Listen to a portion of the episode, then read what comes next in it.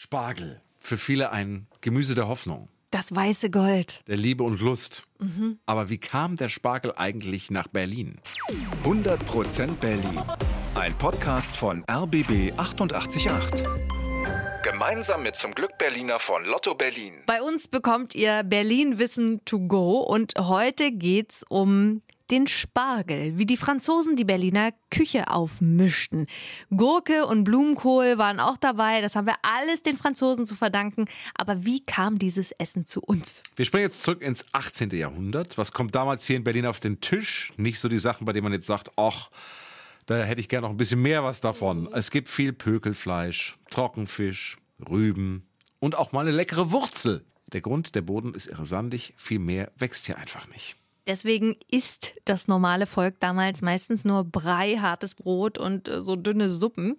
Was es kaum gibt, ist frisches Obst, knackiges Gemüse oder auch mal so ein paar Kräuter. Aber dann kommen neue Bewohner nach Berlin, die Hugenotten. Das sind Franzosen, die aus ihrer Heimat vertrieben wurden, wegen ihres Glaubens. Und die suchen eine neue Heimat und finden sie in Preußen. Denn Kurfürst Friedrich Wilhelm sagt, kommt alle her zu uns.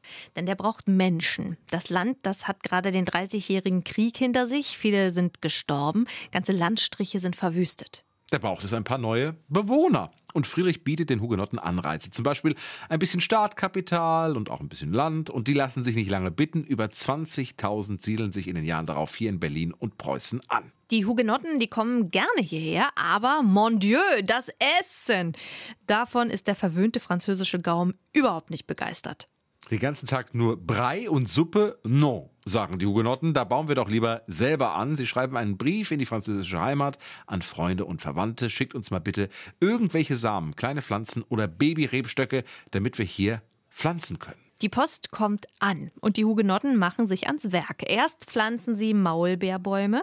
Mit den Blättern sollten dann Seidenraupen gefüttert werden und so hätte man dann Seide machen können. Aber diese Bäume, die gehen immer wieder ein. Der märkische Boden ist einfach zu sandig. Machen wir halt keine Bäume, sondern leckere Lebensmittel, sagen die Franzosen und sie pflanzen los. Spargel, Bohnen, Erbsen, Gurken und vieles, vieles mehr.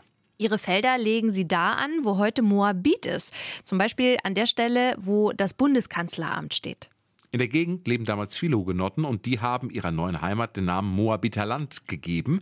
Den Namen haben sie aus der Bibel. Dort gibt es eine Geschichte von Menschen, die flüchten und dann eben im Land der Moabiter eine neue Heimat gefunden haben.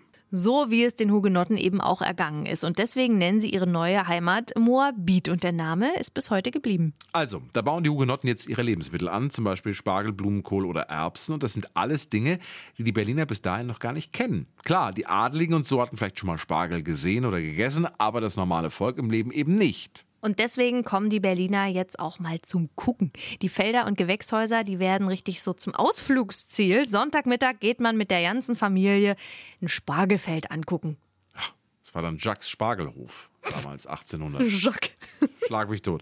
Ja, äh, der Moabiter Spargel ist der Renner. Damals gibt's Belitz und die anderen Spargel-Hotspots noch nicht. Moabiter Spargel ist das Trendessen und klar, bald machen die Hugenotten auch die ersten Restaurants auf. 1698 wird das erste eröffnet und dort wird unter anderem ein Gericht serviert, das wir heute noch essen.